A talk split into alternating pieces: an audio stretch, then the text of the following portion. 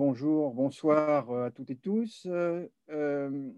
séminaire de l'école éthique de, la Salpêtrière, Gustave Eiffel, ralentir travaux, notre rendez-vous mensuel.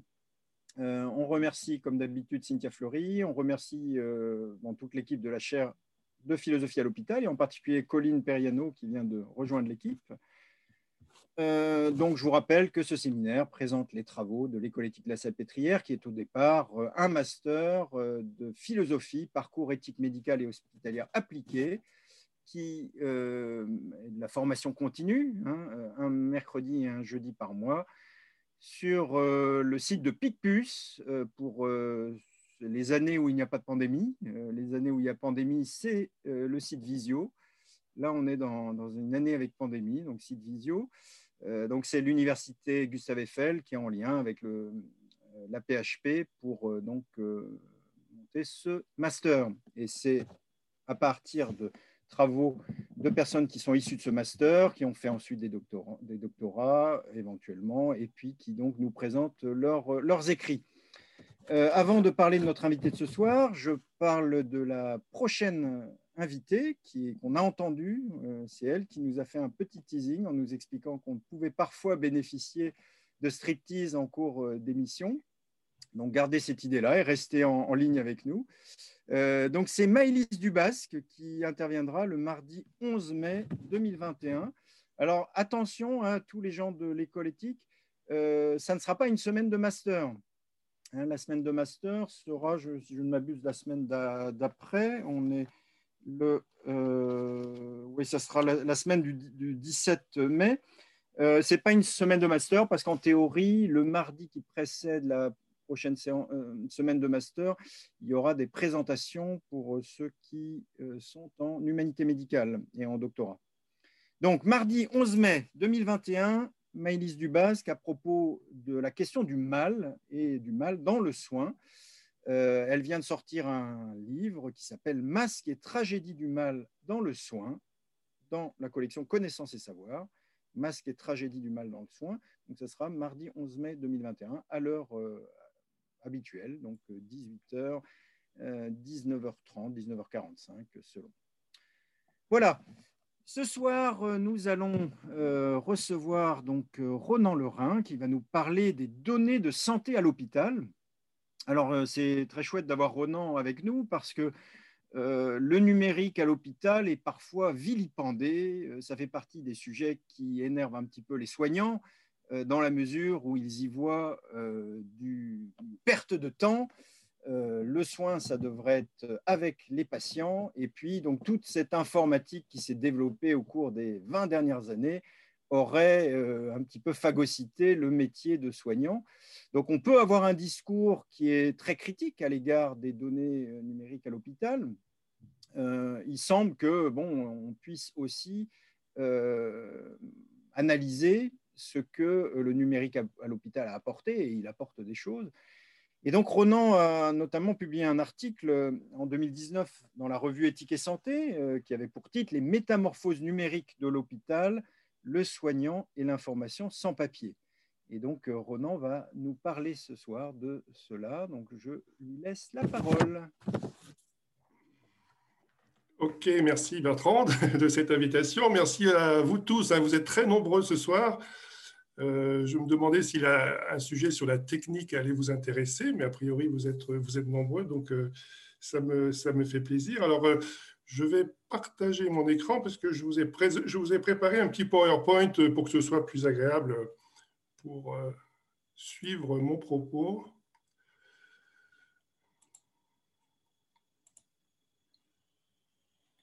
Voilà.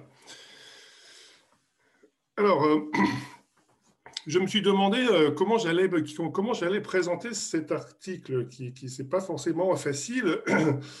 D'abord, le thème est un petit peu particulier ce soir. On va parler beaucoup de technique. Euh, certains vont penser que c'est un sujet euh, très désincarné. Je vais vous essayer de vous prouver le contraire. Ce n'est pas du tout désincarné. Alors c'est un sujet difficile. Pourquoi? Parce que c'est un sujet qui reste encore très clivant. Euh, parmi les soignants, Alors ce soir, j'emploierai le terme soignant au sens large, hein, que ce soit médecins, paramédicaux ou équipe soignante, hein, soignant au sens large. Donc sujet qui reste très clivant, euh, bien qu'on soit à 10-15 ans du, début de l'informatisation des hôpitaux. Euh, alors entre les pour et les contre, euh, nous sommes là déjà confrontés à une première limite, cette limite qui sépare et qui nous questionne, hein, vous allez le voir tout au long de cet exposé. Hein. Nous l'aborderons via la métamorphose des frontières, surtout en parlant du SIH, du, ce fameux système d'information hospitalier euh, dont on, ne sait, pas vraiment ce que c'est. Hein. Les soignants s'interrogent beaucoup là-dessus. Et nous verrons si ces frontières sont étanches ou franchissables, ou si finalement euh, l'effacement des limites euh, est déjà un processus engagé à l'hôpital avec le numérique. Ensuite, parce que cet article ne, suit pas une approche sociologique, hein, même si vous allez le voir, cette réflexion se base pour moi sur euh, une quinzaine d'années d'observation, euh, mais cet article est traversé par, euh, par la pensée d'un philosophe qui est assez peu connu et je vous le présenterai. C'est Gilbert Simondon, qui est étiqueté philosophe de la technique, mais vous verrez que ce n'est pas simplement un philosophe de la technique. Nous aborderons donc cet auteur tout au long de cet exposé, principalement sur la métamorphose de la technique, mais pas seulement c'est-à-dire la transformation de la matière et de la forme, alors qui peut-être nous révèle quelque chose hein, quant à, notre, à la bascule de notre société. Notre société a basculé dans une cyber-société. Vous allez voir que l'hôpital aussi a basculé dans une, cyber, euh, dans une cyberdépendance. Enfin, parce que la, réflexion sur la technique en général et sur le numérique en particulier, qui envahit nos hôpitaux, vous avez constaté ça, cette réflexion pour moi, elle doit servir à quelque chose. Hein. C'est-à-dire qu'elle ne doit pas rester désincarnée. Elle doit garder une finalité euh, très claire pour les soignants. Alors, c'est aussi une autre limite qui, est, un petit peu explorée, celle finalement qui, euh, qui sépare les grands programmes ministériels, voire les injonctions institutionnelles qu'on connaît dans nos hôpitaux, avec les préoccupations de ceux qui soignent, c'est-à-dire une limite qui interroge et bouscule nos cultures soignantes. Et nous l'aborderons bien sûr avec la métamorphose culturelle. Alors, pour commencer,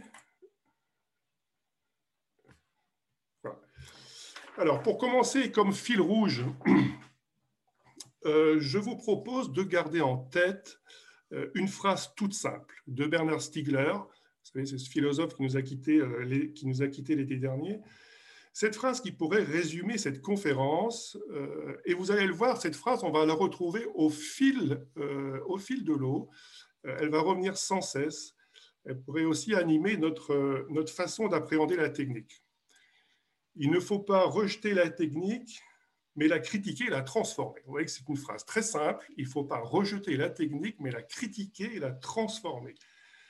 Alors, c'est déjà une phrase très ambitieuse, vous me direz, mais à laquelle moi je veux rajouter quelques mots.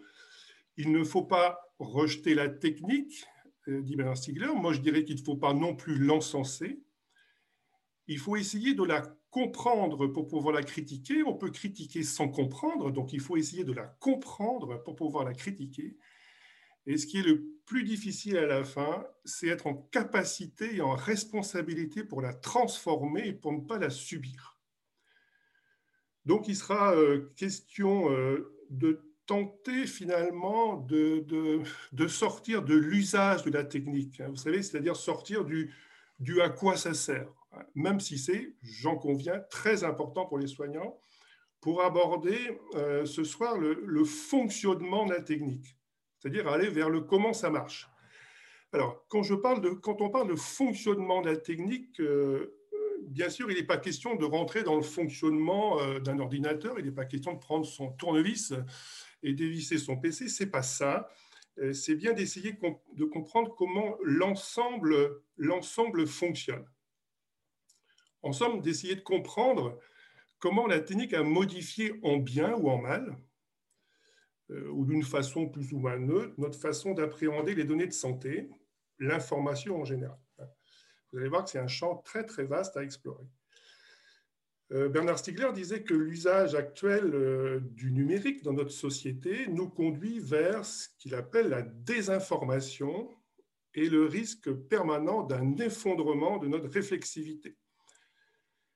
Il faut, dit-il, relancer la critique constructive pour combattre ce qu'il appelait, euh, il appelait ça la bêtise systémique induite par le numérique. Il était assez pessimiste, en effet, sur l'évolution du numérique dans notre société. Alors ce soir, euh, et l'article de toute façon ne développe pas ça, je ne parlerai pas des techniques euh, sophistiquées, je ne parlerai pas d'intelligence artificielle, je ne parlerai pas de techniques de pointe qu'on retrouve dans les plateaux techniques d'imagerie, par exemple, euh, ni au bloc opératoire, ni je ne parlerai pas des robots non plus. Non, donc, je vous parlerai, en effet, l'article, de toute façon, parle de cette technique numérique qui accompagne désormais les médecins, les infirmières, les aides-soignantes, les psychologues, les kinés, les assistantes sociales, les éducateurs, etc., qui accompagnent ces professionnels dans leur travail quotidien, parce qu'ils ont laissé de côté le crayon et le papier pour travailler sur des ordinateurs, et qui reconfigurent finalement leur rapport au monde, c'est-à-dire une modification des valeurs, des relations, un nouveau regard sur le sens du travail, de l'échange, du langage, du partage du savoir. Vous voyez que le champ est très, très, très, très vaste. Donc, je vais essayer de vous embarquer euh, sur le terrain du numérique en santé. Et pour prendre déjà les premiers mots de Gilbert Simondon, je vais essayer de vous embarquer, euh, comme il le dit, d'une façon que je ne cherche pas à présenter comme nouvelle, mais je voudrais plutôt explicative c'est-à-dire sur le problème des rapports entre la forme de l'objet technique, comme il le dit, et la notion d'information. C'est-à-dire entre la forme représentée par le numérique et l'information représentée par les données de santé. C'est déjà toute l'approche un petit peu fonctionnaliste hein, de Simondon. Vous pourrez trouver en effet le, texte complet en effet euh, dont est issue en effet cette phrase dans sa, conférence du 27 février 60 qu'on retrouve d'ailleurs dans la dernière édition en effet de sa thèse principale. Alors, pour cette intervention, je vous propose plusieurs temps. Je vais d'abord vous expliquer le contexte. On ne peut pas démarrer sur les, sur les métamorphoses numériques sans euh, avoir compris ou euh, envisagé le contexte actuel du numérique et quelques controverses. Alors, vous verrez, c'est une, introduction un peu longue, mais c'est nécessaire pour entrer dans le développement des, métamorphoses et de l'information sans papier. Je vous présenterai ensuite rapidement, en effet, euh, Gilbert Simondon. C'est important car il traverse cet article et puis il traverse aussi, euh, c'est vrai, ma, réflexion depuis, euh, depuis plusieurs années. Je développerai ensuite, bien sûr, l'article avec les trois principales métamorphoses. Hein. La métamorphose de la technique, la métamorphose de la culture et la métamorphose des frontières. Et nous verrons, j'ai mis et trois points, et nous verrons qu'une quatrième métamorphose pointe son nez, et non des moindres. Vous allez voir, elle apparaît, elle va re-questionner euh, l'irréversibilité des trois premières. Vous allez voir, c'est un point extrêmement essentiel. Et je finirai par vous parler de quelques perspectives dans le prolongement de cette euh, réflexion sur le numérique. Alors, avant de commencer, comment est-ce qu'un médecin en arrive-t-il à travailler dans ce domaine? On me pose souvent la question, pourquoi est-ce que tu travailles depuis des années sur la technique, sur le numérique? Alors, petit retour euh, bref en arrière. Euh, j'ai commencé à coder, à constituer des bases de données dans un CHU en 1985. Vous voyez que ça date un petit peu. Alors, tout simplement pour les besoins, en effet, de ma thèse en doctorat. Alors, est-ce que c'était mieux avant Pour reprendre un petit peu le titre euh, de l'ouvrage de Michel Serres, eh bien, euh, comme il le dit, ça tombe bien. Justement, avant, j'y étais et je peux vous en parler. Hein. Donc, à cette époque, euh, vous le voyez en bas, les ordinateurs étaient énormes, ils étaient lents. IBM venait de sortir en 81 sa première version de Windows 1.0 avec son fameux PC, la 5150, sur lequel j'ai travaillé. Donc, on travaillait avec des systèmes d'exploitation extrêmement difficiles à manier. C'était très compliqué, mais je peux vous assurer que déjà à cette époque, c'était extrêmement passionnant. Mais on n'imaginait absolument pas qu'à cette époque, euh, que l'informatique allait 30 ans plus tard envahir la santé. On était encore dans une sorte d'entre-soi entre informaticiens et médecins-chercheurs, s'appuyant sur l'informatique juste pour mener des études cliniques. Puis vous avez connu, c'est marqué en haut, l'engouement extraordinaire en effet du Minitel, un deuxième écran qui apparaît dans les foyers français après la télévision. Un Français sur deux aura un Minitel en effet chez lui. Alors pour la petite histoire, dans les années 90, j'ai bidouillé avec des informaticiens du CHU un programme pour permettre déjà aux médecins, avec un simple Minitel, de prescrire des médicaments dans leur service et de les transmettre à la pharmacie. Hein ça fonctionnait très très bien. on était sans doute un peu pionnier, peut-être à cette époque. Hein. Alors cet exemple doit vous sembler euh, simpliste et dérisoire à notre époque, mais finalement, si les logiciels que les soignants utilisent actuellement étaient pensés et conçus de façon commune entre ingénieurs et soignants, peut-être que l'acceptabilité de la technique, en effet, serait meilleure. Constatons aussi qu'à cette époque, nous maîtrisions parfaitement l'information. On ne la partageait pas d'ailleurs, on se l'échangeait, ce qui est radicalement différent. Hein. et nous savions aussi exactement où était stockée l'information. Enfin, petit clin d'œil euh, à la couverture de Time Magazine. Vous savez qu'il fait chaque année, en janvier, sa couverture sur l'homme ou la femme de l'année. Eh bien, en 1982, l'homme de l'année, c'était l'ordinateur. Alors, preuve donc qu'il se passait quelque chose, ce sera également repris en, 2006. Donc, depuis 35 ans, je n'ai plus quitté ce travail en collaboration directe avec les informaticiens des hôpitaux, en parallèle, bien sûr, euh, d'une carrière de médecine générale et puis de santé publique. Alors, depuis maintenant 15 ans, je consacre toute mon activité professionnelle à ça. Alors, ça veut dire quoi?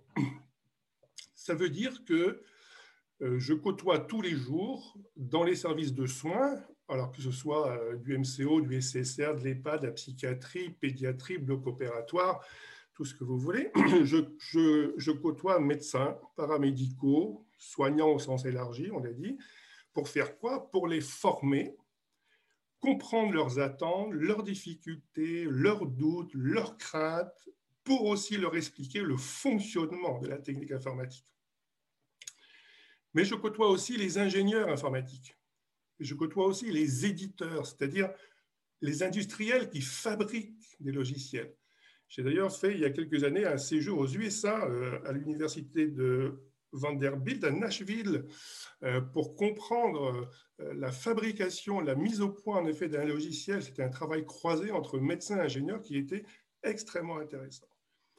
Je côtoie aussi les tutelles les ARS, puisque je suis en effet aussi responsable en effet de la mise en place de certains projets de télémédecine. Je côtoie aussi la HAS, puisque vous savez qu'il euh, y a une montée en charge en effet du numérique dans les processus en effet de certification.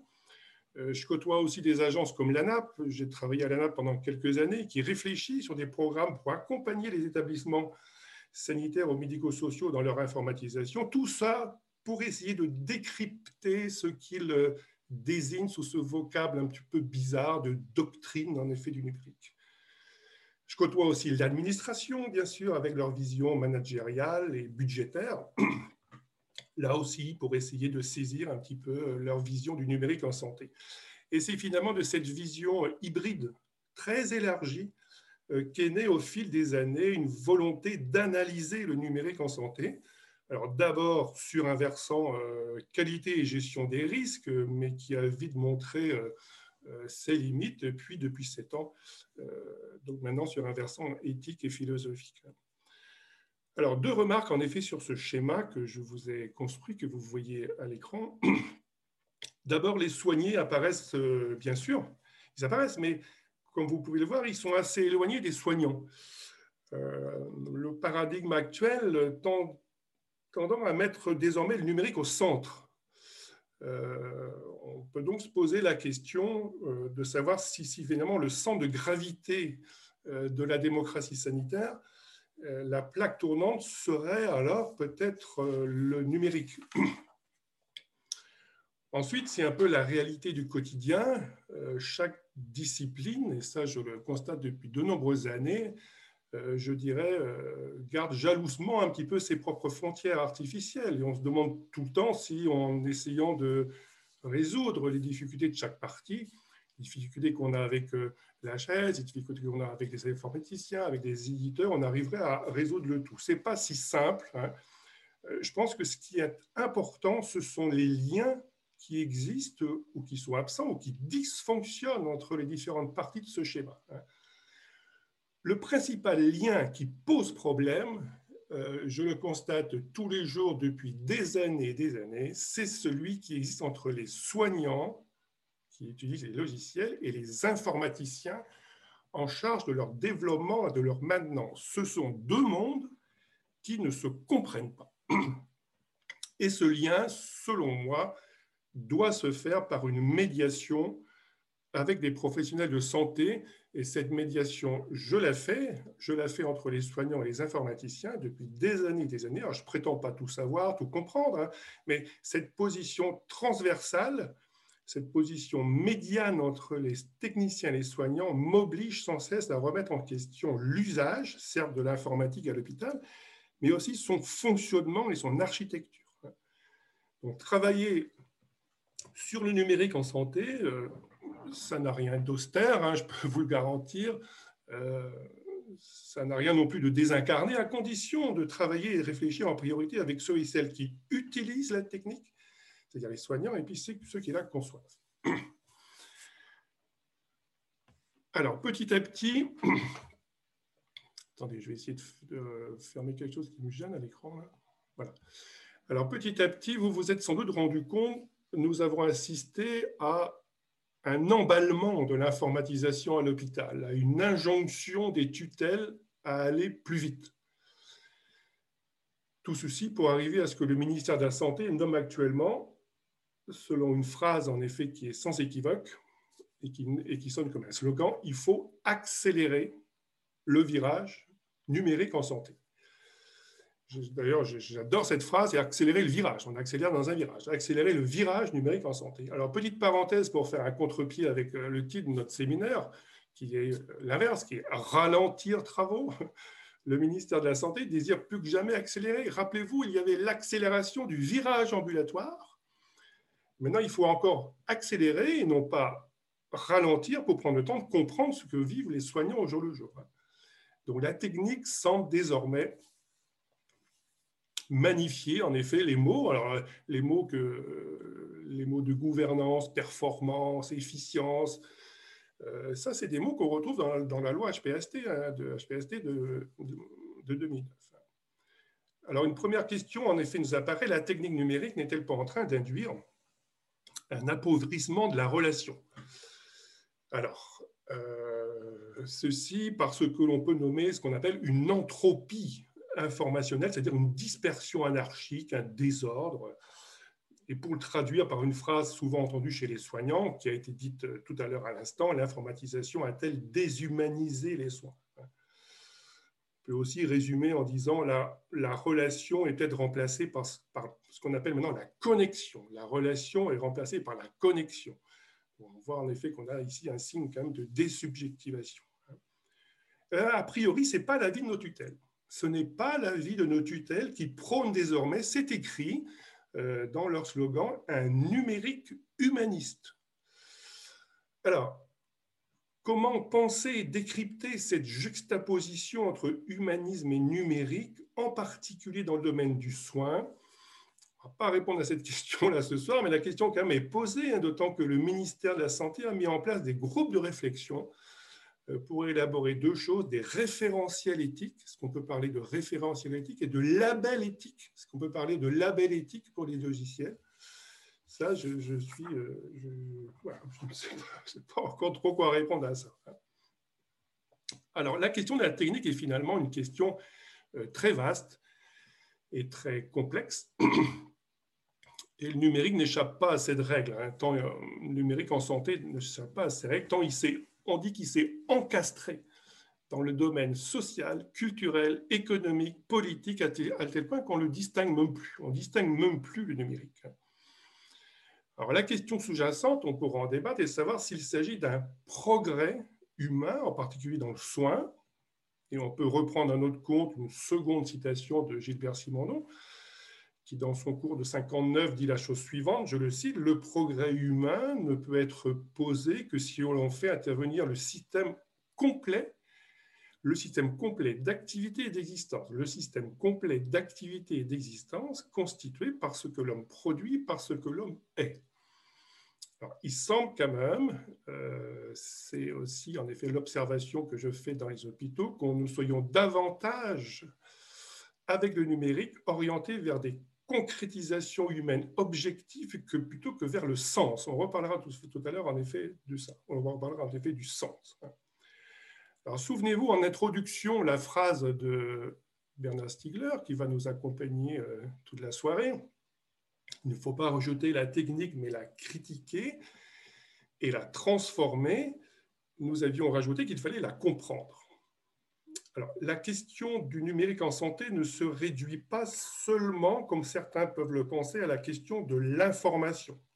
C'est-à-dire comprendre en effet sa naissance, comprendre son devenir, même si elle prédomine et qu'elle touche autant le soignant que le soigné c'est aussi une question politique, une question écologique et sociale. Et il y a d'autres termes qui surgissent. Premièrement, le thème de, l'attention à l'objet technique, c'est-à-dire une attention euh, plutôt technocentrée qui va mettre à l'épreuve, hein, je, l'ai vu, je l'ai vécu avec des soignants, qui met à l'épreuve le, le soignant dans son attention au soigné. C'est une attention divisée et la question sera posée d'un possible ou pas rééquilibrage entre l'alter ego, le sujet, bien sûr, et l'alter techno, la machine. Alors, euh, je n'ai pas, inventé ce mot-là, alter techno, hein, je l'emprunte à, Pascal Chabot, hein, qui, dans, son livre euh, sur la philosophie de Simondon.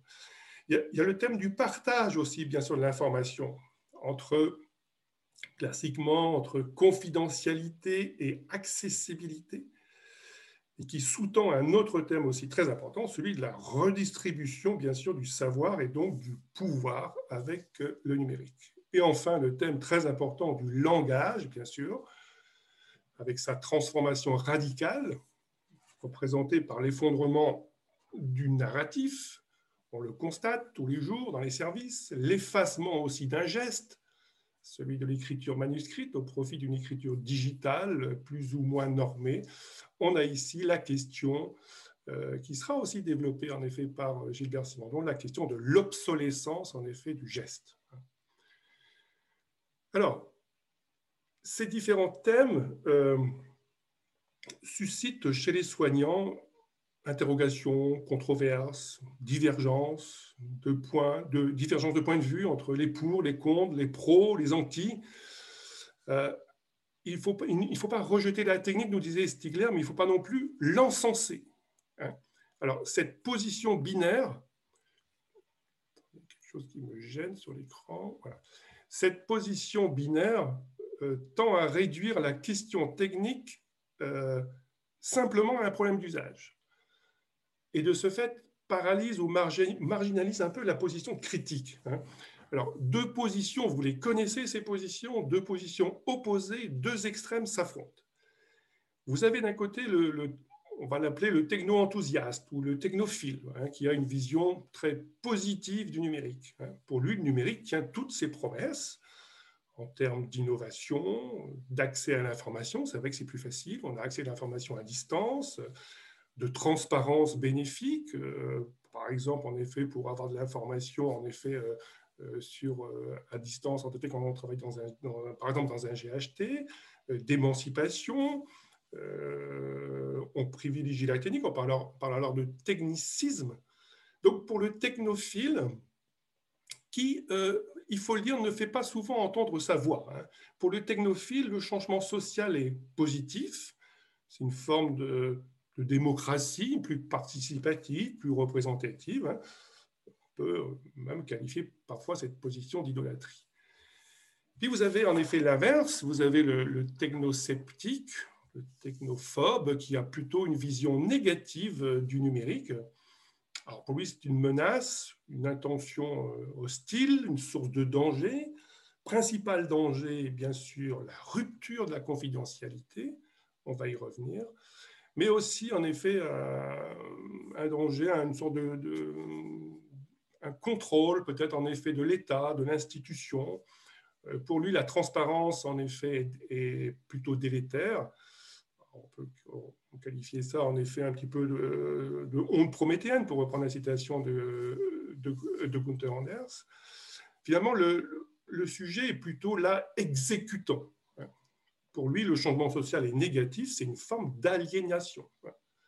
Il dira volontiers la phrase qu'on a dit déjà plusieurs fois, l'informatique a déshumanisé les soins. Voilà. Donc, on a deux positions euh, qui, restent en effet en place. Euh, moi qui vais euh, tous les jours quasiment auprès des soignants, on voit bien en effet ces deux positions qui, campent en effet l'une devant l'autre. On peut reprendre quelques auteurs c'est un choix en effet très, très personnel hein, que j'ai fait. On peut reprendre quelques auteurs et citations pour illustrer cette, cette vision un peu technophobe ou technosceptique euh, qu'il faut bien sûr replacer dans les contextes de l'époque. Hein. Premier exemple, Simone Veil, euh, dans ses ouvrages, que ce soit Oppression et liberté ou La condition ouvrière, elle développe l'aliénation des ouvriers avec les machines modernes. Elle y dénonce un système de production tayloriste du travail, induisant un asservissement aux machines. Alors le parallèle avec les soignants, c'est quoi? Il peut se faire en particulier avec ce qu'on nomme les digital migrants, c'est-à-dire ceux, et celles des soignants qui culturellement doivent migrer contre nature vers le digital. Dès lors, la machine domine le soignant. Le soignant est esclave de son ordinateur. C'est quelque chose aussi qu'on entend. Je suis esclave de, mon ordinateur qui lui dicte la norme. Deuxième, euh, deuxième exemple, euh, c'est euh, Niklas Luhmann, c'est un sociologue allemand, qui dénonce, lui, la, dépendance de plus en plus accrue à la technique. Cela rejoint évidemment un peu l'actuelle cyberdépendance des hôpitaux. Alors, il dit la chose suivante, le progrès technique mène à des désastres écologiques. Peut-être un peu excessif, mais euh, qui ne pourront être évités qu'au moyen d'un progrès technique plus avancé et lors au prix d'une dépendance encore plus accrue de la société à l'égard de la technique. Et c'est le cas de ces structures de soins qui, vous l'avez vu dans l'actualité, euh, subissent des attaques virales et reviennent brutalement au papier et au crayon. Et qu'est-ce qu'ils vont faire ensuite? Elles vont ensuite s'armer de défenses numériques encore plus puissantes, mais qui, elles, seront aussi franchissables au bout d'un moment, et ainsi de suite. On a une sorte d'emballement ici technique. Autre exemple, Morozov, c'est un chercheur américain qui travaille sur le numérique et ses implications sociales et politiques. Il développe la notion de solutionnisme technique et d'Internet centrisme. Hein, on comprend fort bien son propos. La technique s'avance comme seule solution à nos problèmes et elle s'avère même le seul recours à nos problèmes techniques. Hein. Ça, c'est quelque chose aussi que j'entends beaucoup, en effet, dans les services. Hein. On demande toujours à la technique de résoudre, en effet, tous les problèmes, alors que ce n'est pas forcément, en effet, la technique la responsable. On a quand même l'impression, avec ce raisonnement circulaire, en effet, qu'on est dans un engrenage un petit peu technique irréversible. On peut enfin citer, et puis bon, euh, on peut citer, aussi Jacques Ellul. Alors Ellul, euh, qualifié, euh, étiqueté technophobe, alors à tort, à raison, enfin, c'est vrai que ses écrits, en effet, vont plutôt dans ce sens-là de technophobie. mais voilà, ça dépend en effet de l'interprétation de ses textes. Hein. Je vous ai mis à l'écran son fameux triptyque, hein. la technique ou l'enjeu du siècle en 54, le système technicien en 77 et le bluff technologique. Alors, juste un aparté sur cette trilogie qui peut, d'une certaine façon, résumer un petit peu la pensée de certains technosceptiques. Hein. Alors, la technique ou l'enjeu du siècle.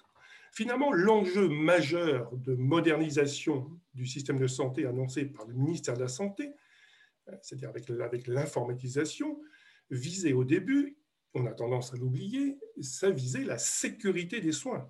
Hein. Donc l'informatisation était un enjeu majeur. Euh, cela, consistait, pour reprendre une phrase d'élu, de rechercher en toute chose la méthode absolument la plus efficace. Alors, reste à savoir s'il y avait autre chose que la sécurité des soins. Et c'est ce que pensent en effet certains. Ils pensent en effet que l'informatisation a été faite pour euh, arriver à une maîtrise du système de soins dans son ensemble. Deuxième euh, ouvrage, en effet, d'élu, le système technicien. Alors, comme mode d'existence du numérique à l'hôpital, c'est un système qui surplombe, qui contrôle tout. Donc, c'est ce danger de ce qu'on appelle euh, alors c'est un mot un peu barbare, hein, la tracéologie computationnelle, c'est-à-dire qu'il faut tout tracer. Hein, il faut tout tracer, on trace les données, on trace les personnes, on trace tout.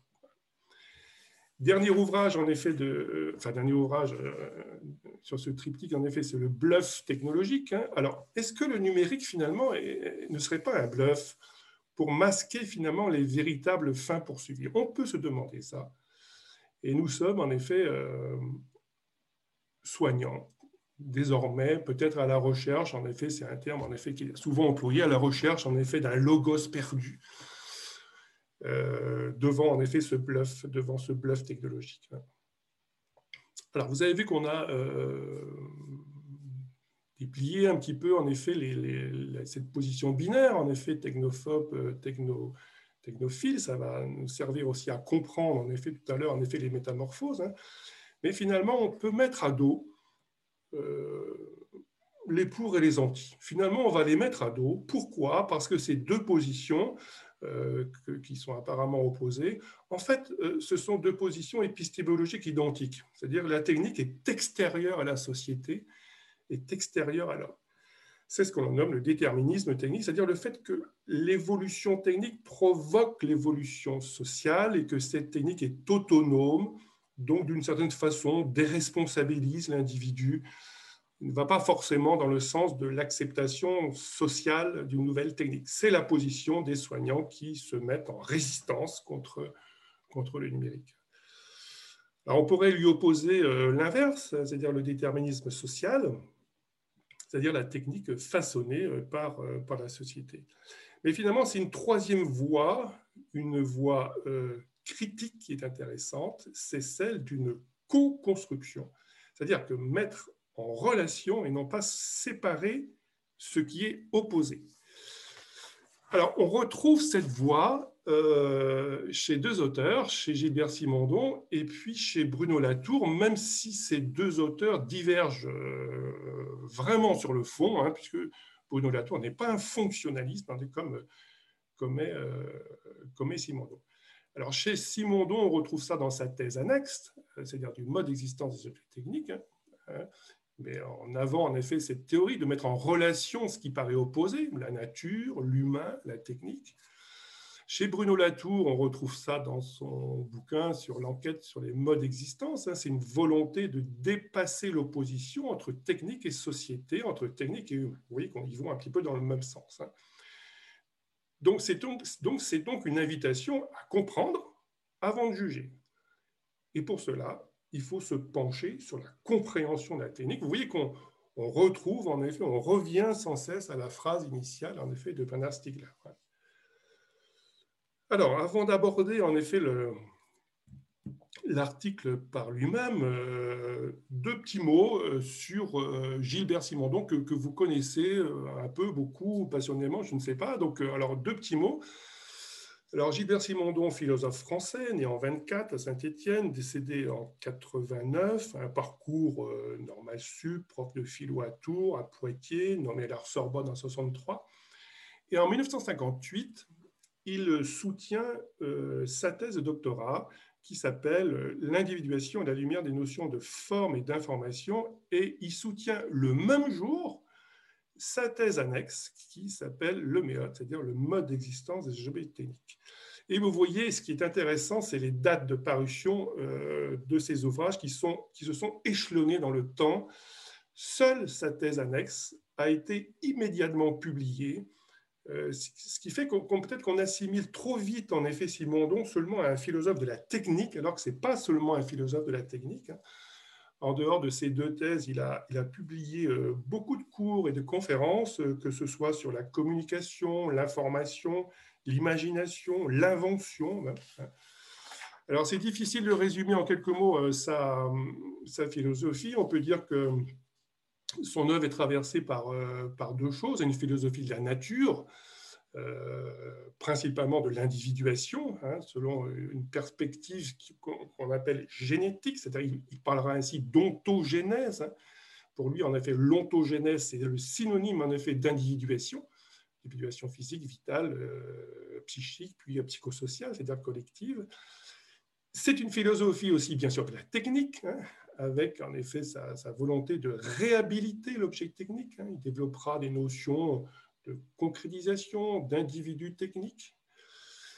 Alors, c'est vrai que la lecture de Simondon, euh, c'est compliqué, c'est un abord difficile, un vocabulaire euh, très, très, très complexe, hein. mais il aime souvent à rappeler que ce n'est pas le langage qui crée la signification, c'est l'inverse, c'est l'existence de signification qui rend possible le langage mais quand même, c'est un auteur en effet assez, assez, assez, assez difficile. Hein. Alors la question, c'est euh, comment hériter de Simondon? Euh, On se pose toujours cette question-là face à un auteur, comment hériter de sa pensée 60 ans après, il y a quand même 60 ans qui nous séparent de Simondon. Est-ce qu'on peut encore utiliser Simondon pour réfléchir en effet sur le numérique hein? Euh, alors, il y a un article, en effet, de la philosophe euh, Stengler qui, dans un ouvrage, en effet, intitulé Gilbert Simondon, une pensée opérative, hein, qui, d'ailleurs, l'article porte exactement ce même titre, Comment hériter de Simondon hein. Elle nous met en garde hein, contre la magie simondonienne, si j'ose dire, qui s'opère sur le lecteur. C'est vrai que ça peut arriver. il est vrai qu'on est vite happé, en effet, par ses concepts, son écriture, ses théories. Alors, la question qu'on peut se poser, c'est comment, comment hériter de Simondon à l'heure du numérique? C'est ça, qui, ça qui nous intéresse et ce qui peut nous apporter quelque chose. Euh, alors, d'abord, euh, Simondon avait déjà pensé la technique à l'heure des ensembles, hein, des réseaux. Hein. Donc, euh, c'est quand même pas rien, en effet, il y a 60 ans. Hein. Mais est-ce qu'on peut trouver une réflexion éthique dans son œuvre? Alors, ce n'est pas évident. Euh, à première vue, même si Simondon, dans, son mode, dans son mode d'existence des objets techniques, aborde dès son introduction la notion euh, d'aliénation de l'humain par la technique, notion d'ailleurs qu'il condamne et qu'il analyse plutôt comme, une méconnaissance de la technique. Hein. Alors, on peut trouver euh, dans l'un de ses articles paru en 83 qui s'appelle Trois perspectives éthiques euh, sur la technique intéressante, car elles vont aussi parfaitement faire la transition pour aborder euh, l'article sur les métamorphoses. C'est un article paru en 83 dans les Annales de l'Institut de philosophie et de sciences morales de l'Université de Bruxelles. Intéressant, trois perspectives pour une réflexion sur l'éthique avec autour des notions du temps, c'est-à-dire le passé, le présent, l'avenir, rapidement, éthique et technique de destruction pour le présent. Pour, euh, les techniques peuvent-elles être destructrices pour le, dans le présent? Simondon le pense.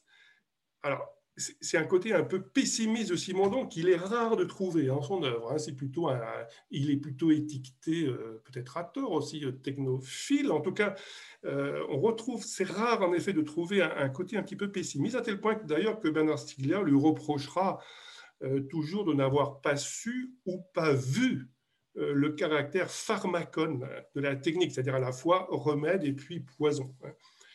Alors, le numérique est-il une arme de destruction massive des subjectivités? Cette question fait aussi écho à, un autre propos, c'est le propos de Jeremy Rifkin, hein, c'est un économiste et essayiste américain qui est très inquiet de la génération Internet, qui pour lui est dans une impasse il évoque ce qu'il appelle la face sombre du numérique, narcissisme débridé, voyeurisme permanent, ennui mortel. Voilà.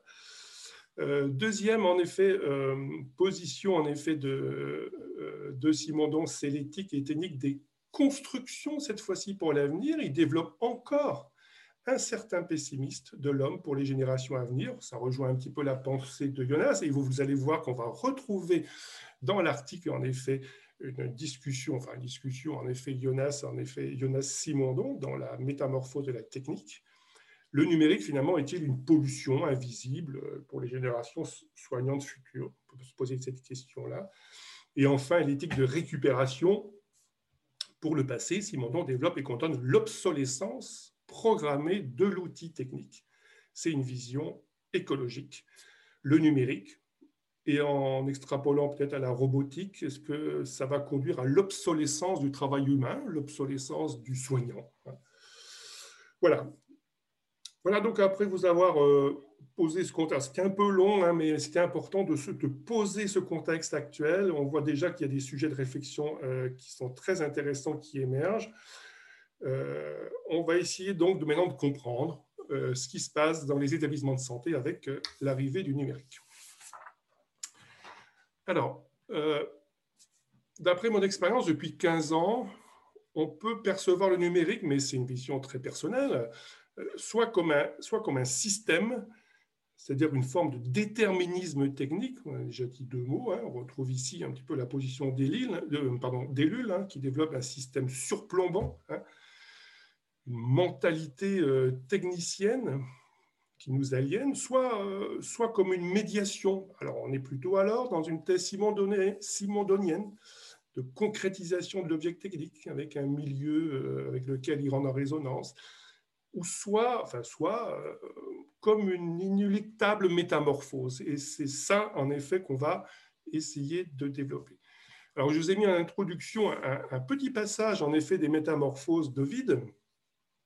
Personne ne garde sa forme créatrice des choses, la nature rend aux uns les figures des autres, rien ne périt dans le grand monde, crois-moi, tout varie et change de visage. On appelle naître, commencer à être autre chose, que ce qu'on était et mourir le contraire. Alors, de ces formes finalement changer en nouveau corps, parce que ça va être ça, métamorphose, c'est un changement de forme changé en nouveau corps. Qu'en est-il de cette technique numérique? Quels sont ces nouveaux corps? Quelle est donc l'apparence de cette nouvelle technique? Alors, on peut toujours se demander si une métamorphose nous conduit vers le beau, comme cette métamorphose de la nature que vous voyez à l'écran, ou soit vers le laid, comme celle de, par exemple, Grégor Samsa, métamorphosé en scarabée, hein, dans le livre de Kafka. Hein. Alors, les métamorphoses réversibles se terminent généralement bien. Hein. On a l'exemple, par exemple, de la belle et la bête. Ça, se finit. Les métamorphoses irréversibles euh, se termine parfois bien, mais le plus souvent tragiquement dans celle de Vide. Alors, celle de Kafka nous intéresse car au-delà de la transformation euh, monstrueuse hein, de Grégor, elle induit finalement une métamorphose des relations. Et ça, vous voyez, on rentre tout doucement, en effet, dans la métamorphose numérique de l'hôpital. Une métamorphose des relations dans son entourage. Et certains piliers humanistes disparaissent peu à peu. Qu'est-ce qui se passe? L'attention qu'on lui porte disparaît. On a parlé tout à l'heure d'attention technocentrée, hein, donc une, attention qui se modifie, qui va peut-être disparaître d'un certain côté. Le langage qu'il peine à garder, son langage disparaîtra. On peut parler en effet du langage numérique qui a tendance à effacer un autre langage. Il n'y a plus aucun partage avec sa famille, vous allez voir que la notion d'échange et de partage est extrêmement importante dans les métamorphoses numériques. Et enfin, il va perdre même son identité, puisqu'on parlera de lui, euh, on le nommera la bête. Et c'est pareil, en effet, au niveau de euh, l'information sans papier, on verra, qui peut-être, en effet, a tendance à perdre son identité. Le numérique en santé, c'est quoi? C'est une métamorphose irréversible irréversible, même si on a des cas très particuliers de réversibilité en cas de panne informatique. Mais le numérique, c'est une métamorphose irréversible.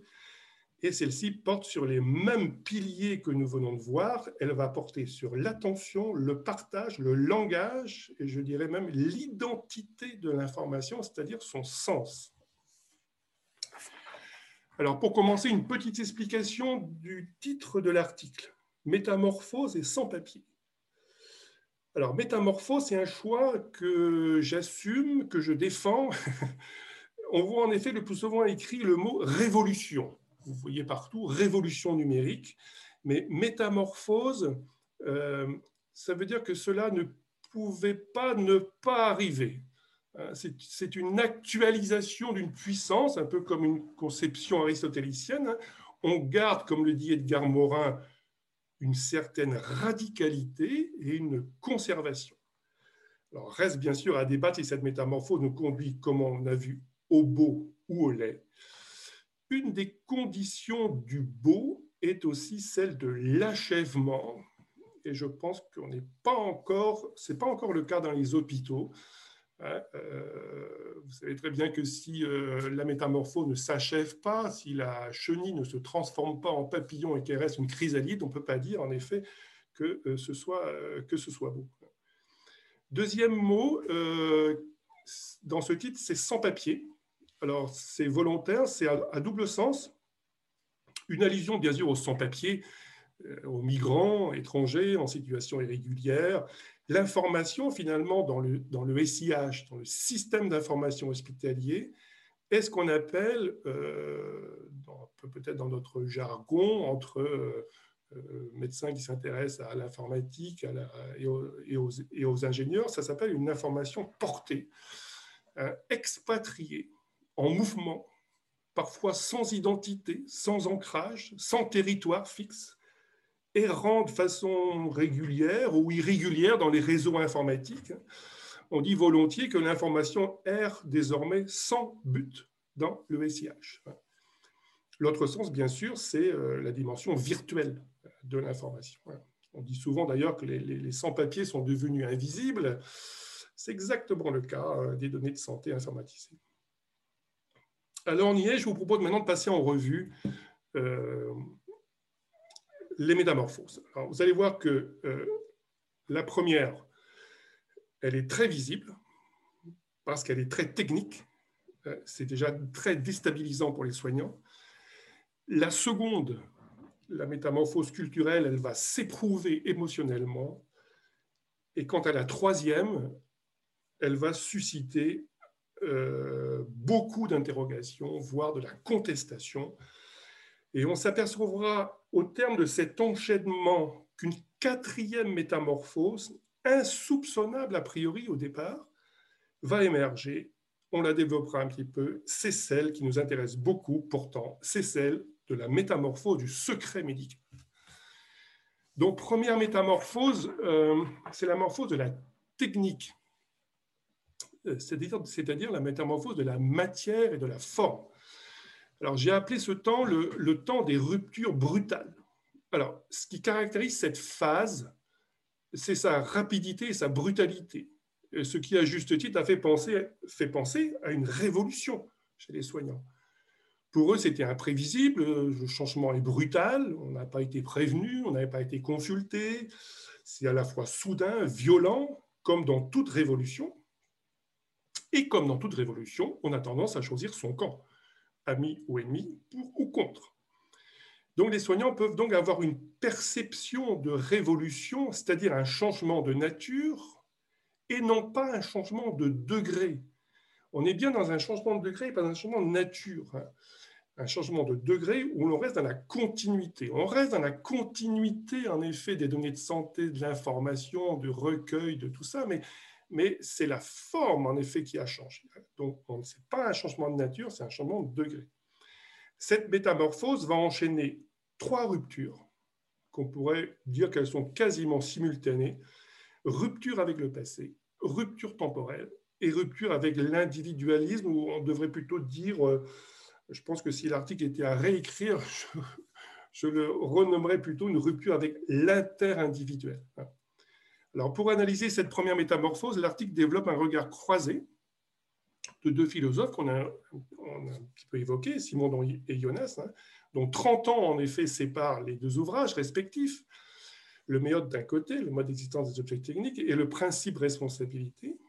Ils sont tous les deux critiques sur la technique, ou plus exactement, ils sont critiques sur le rapport de l'homme à la technique.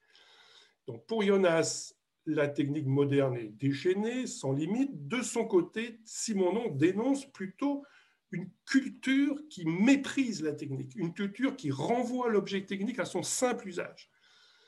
Mais leurs conclusions divergent complètement. Jonas dénonce la technique comme ennemie quasiment de l'humanité.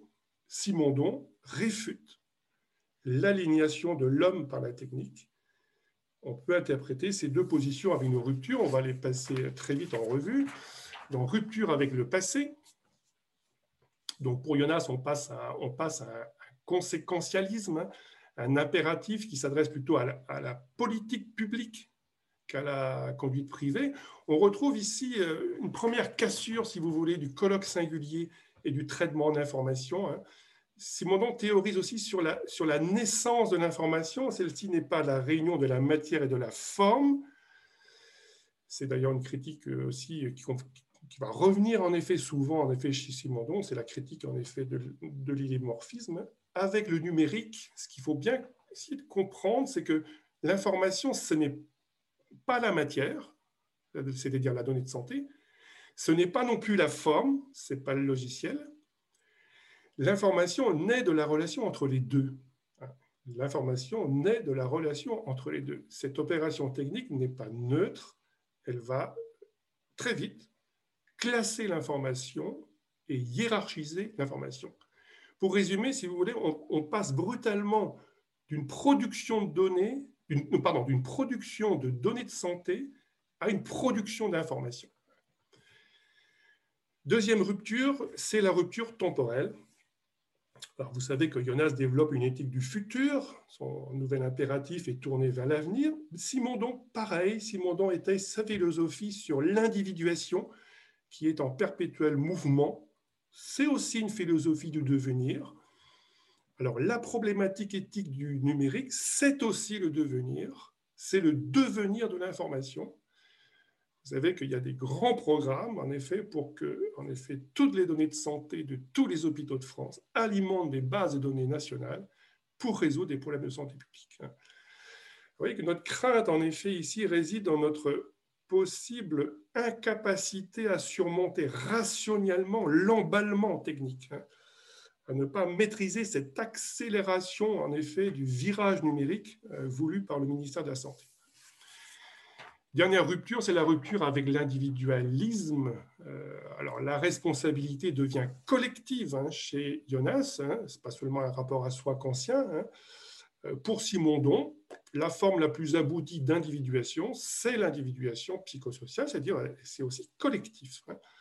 Donc la rupture avec l'individualisme peut être comprise comme plutôt rupture avec l'inter-individuel. Avec le numérique, c'est le partage c'est le collectif qui domine. C'est plus l'échange. Hein. L'échange persiste en effet, mais c'est le partage qui domine. Alors cette première métamorphose, euh, on le répète, radicale et brutale. Hein. Dans le quotidien des soignants, c'est quoi? C'est l'informatisation du processus de soins du jour au lendemain. On passe d'un objet technique euh, artisanal, le crayon, le papier, que Simonon qualifie peut-être aussi d'individu clinique, on passe à un ensemble très complexe. Hein. Et c'est ce déphasage entre l'homme et les techniques qui fait apparaître une tension. L'informatisation a une portée technique sans portée psychosociale. On dit que la technique ne s'est pas encore socialisée. Simonon nous dit que l'objet technique est libéré dans l'univers social et commence sa propre existence.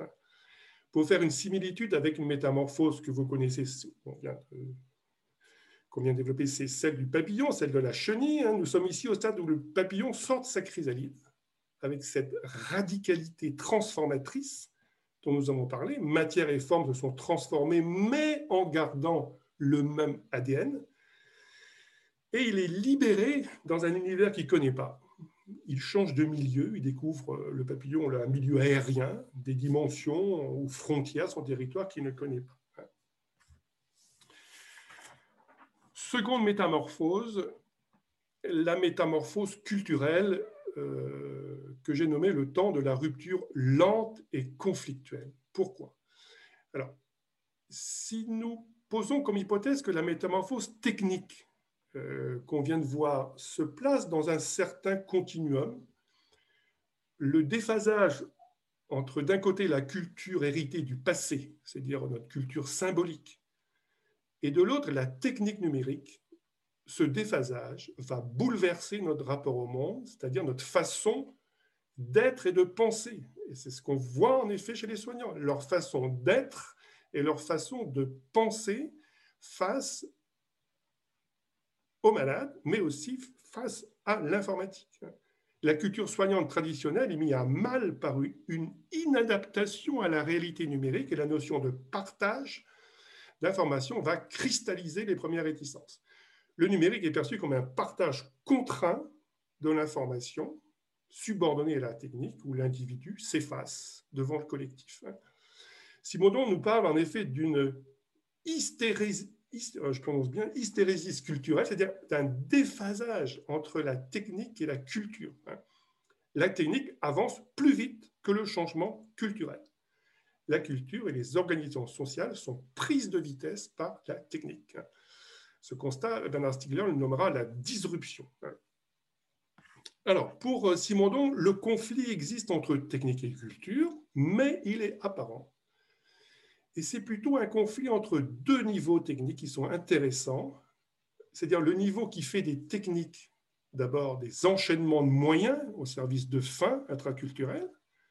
On cherche donc à limiter l'évolution technique pour qu'elle reste dans des normes culturelles existantes. On voit ça en effet dans les services. Hein on, peine en effet à aller vers l'évolution, en effet, vers l'évolution numérique. Hein. On essaye de contenir l'évolution imposée dans une culture soignante existante.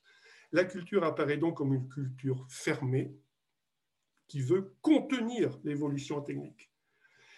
L'autre niveau, c'est le niveau qui donne aux techniques une ouverture vers un grand geste autonormatif ayant un sens évolutif, modifiant la relation, c'est une vision écologique. Hein, ce niveau se présente comme une incorporation de contenus mentaux par l'apprentissage et l'éducation.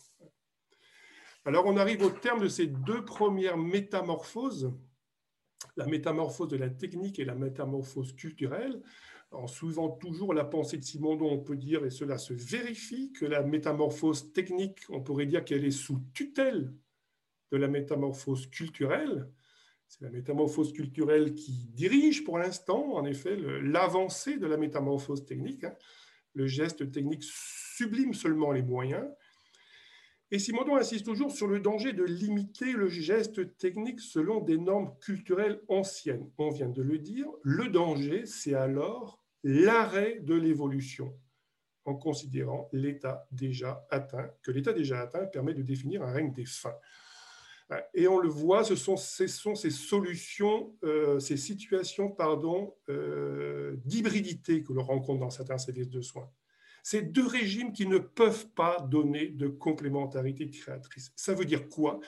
Ça veut dire que dans les services, on est passé à l'informatique, mais un peu, pas trop, on avance tout doucement, mais en même temps, on édite et on garde tout en double en papier. vous voyez euh, que ces deux régimes euh, ne peuvent pas euh, être complémentaires et ne peuvent pas donner de complémentarité créatrice. À cela s'ajoute une dernière difficulté, la technique numérique se trouve confrontée non pas à une culture soignante, mais à des cultures soignantes, qui varient selon les professions, selon le caractère natif ou migrant de l'individu vis-à-vis du numérique.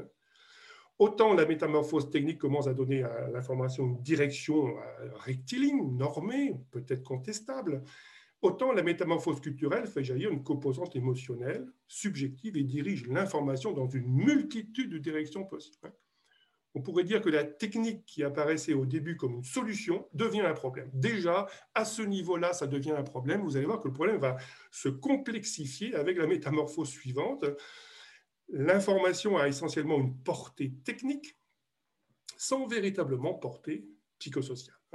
Alors, regardons maintenant si la métamorphose Troisième, la métamorphose des frontières peut agir comme un régulateur à cette forme d'entropie informationnelle. Donc, troisième métamorphose, la métamorphose des frontières que j'ai nommé le temps des reconstructions. Pourquoi? En effet, on a devant nous un territoire, le système d'information hospitalier, hein, qu'on appelle le SIH, qui ne cesse de se construire, de se déconstruire au gré des usages, au gré des organisations, au gré des, lois, au gré des décrets. Ces frontières qui délimitent ce territoire ont plusieurs caractéristiques principales. elles sont informes, en mouvement et normalement protectrices, c'est-à-dire non pas fermées, mais contrôlant les entrées et les sorties. Le soignant découvre à ses dépens que l'information, c'est-à-dire les données de santé, circulent dans un espace qu'il ne connaît pas et qu'il ne maîtrise pas. C'est le SIH qui possède, qui héberge l'information sans papier. Alors, quel soignant, en effet, peut dire exactement ce qu'est réellement le SIH, le système d'information? Où est-ce qu'il se situe dans l'hôpital? D'ailleurs, est-ce qu'il se situe dans l'hôpital? Pas toujours. Hein. Qui le contrôle? Qui en a accès? Les soignants ont une méconnaissance totale, en effet, de ce système d'information hospitalier. C'est ce que aussi euh, le travail que je mène, en effet, on essaie d'expliquer, en effet, justement, pour que les soignants comprennent, en effet, comment l'ensemble, en effet, du système fonctionne. Alors, des frontières, des frontières en mouvement.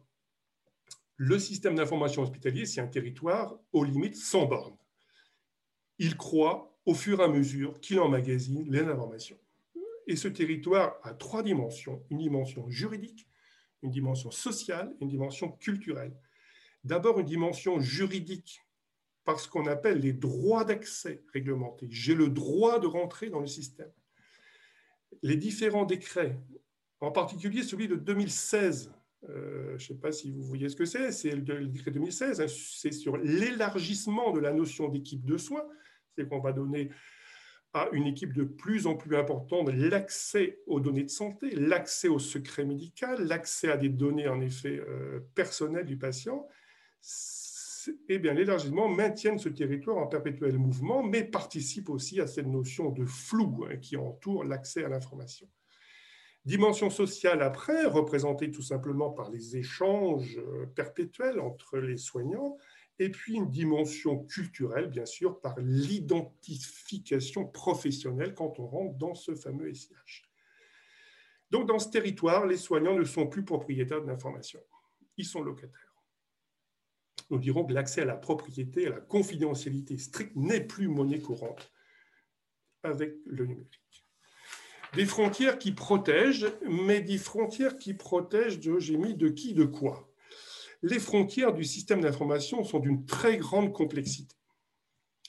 Les comprendre, les améliorer, les sécuriser fait aussi partie de mon travail quotidien avec les informaticiens et avec les soignants, tout en prenant en compte, bien sûr, les lois et les décrets. On a d'abord des frontières externes, armées pour se protéger des tentatives d'intrusion malveillantes, les virus qu'on a eu tout à l'heure, mais l'actualité récente démontre, hélas, notre très grande vulnérabilité sur ce point. On a aussi des frontières internes. C'est cela, c'est plutôt sur celle-là, en effet, que je travaille. C'est une très grande complexité. C'est un maillage qui cloisonne l'information entre professionnels, entre équipes de soins. Ce sont des frontières qui sont très poreuses, qui attisent la tension entre confidentialité et accessibilité. Elles sont poreuses par l'évolution même de notre façon de travailler puisqu'on travaille désormais en équipe pluridisciplinaire, en équipe mobile au sein des, GHT, donc il faut que l'information circule. Cette évolution demande donc une circulation de l'information sans contrainte et sans restriction. Le système d'information semble donc avoir dissous un petit peu le privé dans le social, dans le collectif. Chaque patient revendique pourtant à juste titre, c'est normal, un, mur étanche entourant ses informations personnelles de santé revendique aussi un droit d'accès, un droit d'entrée dans, ce, dans cette enclave privée. Mais le SIH ne fonctionne pas ainsi, ou du moins c'est peut-être quelque chose qui va vous étonner, ah, c'est un avis personnel après 15 ans d'expérience, j'ai l'impression qu'on ne désire pas qu'il fonctionne ainsi. Hein. La technique, en effet, pour la connaître, serait maintenant assez mature pour concevoir un cloisonnement d'informations et faire la différence entre ce qui peut être visible et ce qui doit rester secret mais ce n'est pas toujours le cas. La question de l'obsolescence du secret médical est donc posée. L'information médicale requiert à ce jour une nouvelle forme de transmission. Pour l'instant, nous subissons encore la technique sur ce point, alors que théoriquement, on pourrait la maîtriser hein, parfaitement. Hein. Donc, quatrième métamorphose, en effet, qui est en train de s'opérer sous nos yeux, euh, c'est la métamorphose du secret médical. Alors, j'ai pris comme euh, référence, en effet, Anne Vécu, qui, dans son livre le secret médical, vie et mort, avance que la technique s'érige contre le secret et nous conduit vers une expropriation de soi. Alors, pour prendre en soin un patient, il semble aller de, soi, dans bon nombre de cas, de partager une information dans une équipe de soins. Je pense en effet d'accord avec moi. Mais que mettons-nous derrière ce mot partage Vous savez que l'étymologie nous amène à la notion de division en différentes parts, c'est-à-dire partir de l'unité et faire des sous-ensembles, comme on partage un gâteau, mais la polysémie de ce mot nous offre aussi une définition inverse, c'est de la quête de l'unité à partir de la diversité. La question paraît donc circulaire. Et c'est ce qui complique les choses, c'est aussi la confusion entre partage et échange. Si l'échange porte sur la dimension de réciprocité, le partage, quant à lui, n'impose ni un émetteur, ni un récepteur bien identifié. Eh bien, c'est ce qui se passe à l'hôpital avec le numérique. Nous sommes, je pense, tous d'accord pour dire qu'en termes de données de santé, tout ne peut pas s'échanger, tout ne peut pas se partager. Alors pourquoi la technique numérique cristallise alors la tension entre accessibilité et confidentialité? La technique serait alors le bouc émissaire hein, d'une rupture de confidentialité, ou pour reprendre les mots d'un écu, bouc émissaire d'une expropriation de soi. Alors c'est peut-être dans la perception de ce progrès technique, de ce que, de ce pour reprendre les mots de Simon, de ce perfectionnement discontinu et majeur que nous pourrons comprendre cette méfiance la technique a toujours engendré de la méfiance. Rien de nouveau, me direz-vous, mais nous sommes là quand même face à des données sensibles. Paradoxalement, nos institutions ont misé sur le partage de l'information, donc sur une forme d'utilitarisme dont la neutralité apparente suscite chez les soignants quelques inquiétudes. La technique numérique donne une manière de penser différente, hein, alors que nous avons encore une rationalité euh, ancré dans l'écriture manuscrite. C'est ce qu'explique un petit peu euh, Bruno euh, Bachimon dans, son, dans un article, en effet, quand il dit que nous sommes en effet dans, dans l'évolution de la raison orale vers la raison graphique et enfin vers la raison computationnelle. Alors, euh, la métamorphose du secret médical, on l'a abordé en effet euh, succinctement, mais euh, elle synthétise à elle seule les trois premières. Hein. Elle prend comme matériau la technique, la culture les limites, et puise son énergie dans les données de santé. Hein. Alors, le secret médical est-il mort dans sa forme historique? À cause de la technique C'est difficile de répondre à cette question. En tout cas, il est, sûrement en train de se métamorphoser sous, nos yeux. Je terminerai ce chapitre euh, en disant qu'avec le numérique et la mise en place institutionnelle de ce qu'on peut appeler l'hégémonie du partage, la circulation euh, à bon escient d'informations, et c'est un discours aussi que, j'ai souvent avec tous les soignants, la, circulation à bon escient d'informations dans les établissements de santé avec le numérique hein, devrait euh, respecter trois principes fondamentaux. Hein. D'ailleurs, si on reçoit une information, c'est le cas de l'échange, hein, ou si on trouve une information déposée dans le SIH, c'est le cas du partage, il faut être formé pour comprendre une information. Ce n'est pas le tout de l'apprendre, en effet, il faut être formé pour comprendre l'information. C'est toute la problématique de l'accès à la connaissance. Il faut savoir que l'information reste malgré tout confidentielle, hein, même si le périmètre de partage s'est élargi. C'est toute la problématique de la responsabilité de l'agent. Il faut savoir aussi si l'information est, utile et à quoi. Hein. C'est toute la problématique du sens. Hein. Donc la numérisation des données de santé, est-ce qu'elle est en phase avec ces trois principes? C'est tout le débat actuel et tout le débat à venir. Hein. Alors j'ai commencé avec une phrase de Bernard Stiegler, je terminerai ce chapitre avec une autre phrase de lui, qui est extrêmement intéressante. Les gens croient qu'en étant informés, ils savent quelque chose. Or, pas du tout. Un savoir n'est pas seulement une information, mais la transformation de celui qui sait par ce qu'il apprend aux autres. C'est toute la problématique de la distinction entre l'information et la connaissance, et la connaissance et le sens. Hein. Et là, le danger du numérique, c'est de passer directement de l'information au savoir. Eh ben, ça peut être ça, en effet, dans le SIH. On trouve une information et puis euh, on dit qu'on sait. Hein. Donc, on chante hein, l'étape du doute. Hein, c'est-à-dire on chante l'étape de la connaissance, finalement on chante l'étape de l'argumentation. Alors, cette phrase me permet juste, en effet, ça va être rapide, de, rendre un, petit hommage quand même à Bernard Stiegler qui nous a quittés l'été dernier. Hein. Son œuvre fut, vous le savez, entièrement consacrée à l'analyse de l'impact justement des nouvelles techniques numériques sur nos vies, sur nos sociétés, sur notre démocratie, sur notre planète. Hein. Les effets de ce qu'il nommait la démesure technicienne, représentait pour lui un facteur de prolétarisation, c'est-à-dire un appauvrissement global des agirs et des savoirs, une forme de désubjectivation. Alors, il n'était pas technophobe, hein, il ne faut pas croire, il n'était pas technophobe, il avait réactualisé le mot, on en a parlé, le mot grec pharmacon, inspiré de Derrida de Platon, hein, caractérisant ainsi la technique comme à la fois remède et poison, ambivalence finalement de notre monde numérisé avec son lot de solutions et son lot de problèmes.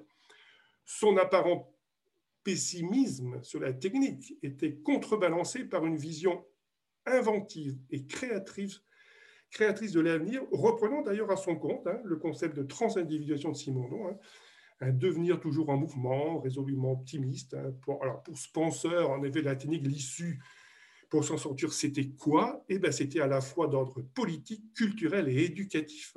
Si pour lui, une lutte incessante était nécessaire contre tout ce qu'il nommait l'entropie informationnelle et la disruption, hein, il fallait, quoi qu'il arrive, nous l'avons dit plusieurs fois, ne pas rejeter la technique, mais la critiquer et la transformer. Pour terminer, je vous avais annoncé quelques perspectives. Je regarde l'heure, ça avance.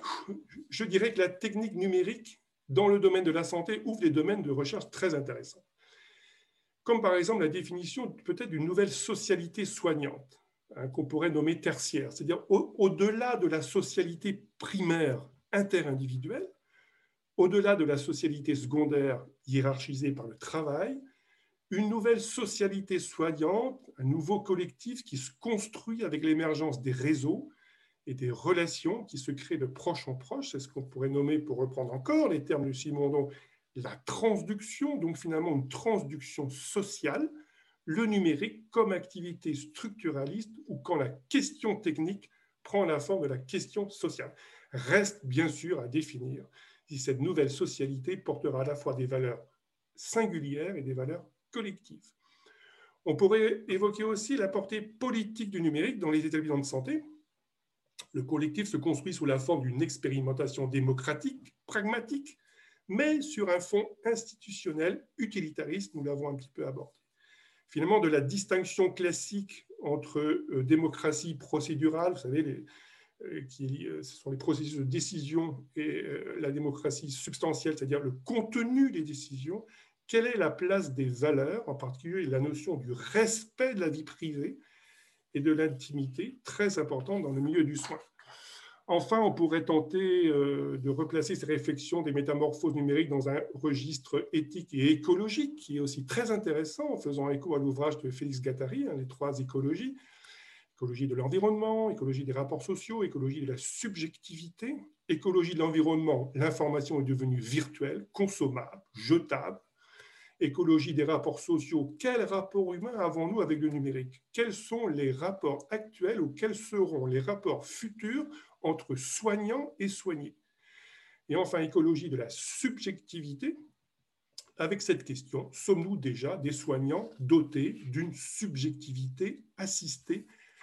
Par ordinateur Conclusion, je dirais que les métamorphoses numériques que nous venons de parcourir rapidement nous ont permis de dégager et de commencer à comprendre plusieurs problèmes, et c'est déjà une grande avancée avant de penser aux solutions nous avons du mal à canaliser l'information numérisée dans un territoire bien défini. C'est ce que nous a montré la métamorphose des frontières dans le SIH.